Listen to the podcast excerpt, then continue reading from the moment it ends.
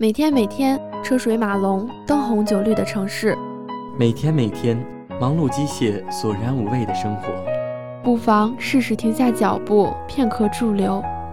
让我们把这些故事讲给你听，希望你带着这些感动继续上路。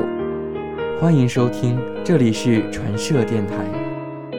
愿你被生活温柔相待。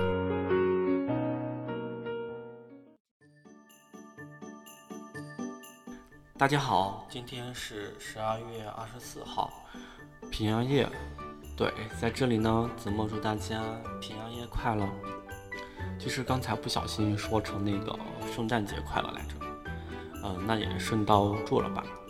明天是十二月二十五号，是圣诞节，祝大家没有男朋友的能找到男朋友，没有女朋友的找到女朋友。当然，也祝大家越来越瘦，越来越漂亮。越来越美丽，颜值越来越高，呃，这几个好像都是一个意思吧。还有呢，就是何以解忧，唯有暴富。那祝大家财源滚滚，然后呢，记得多吃几个苹果，平平安安的，这才是最重要的。好，那祝大家在平安夜、圣诞节平安快乐。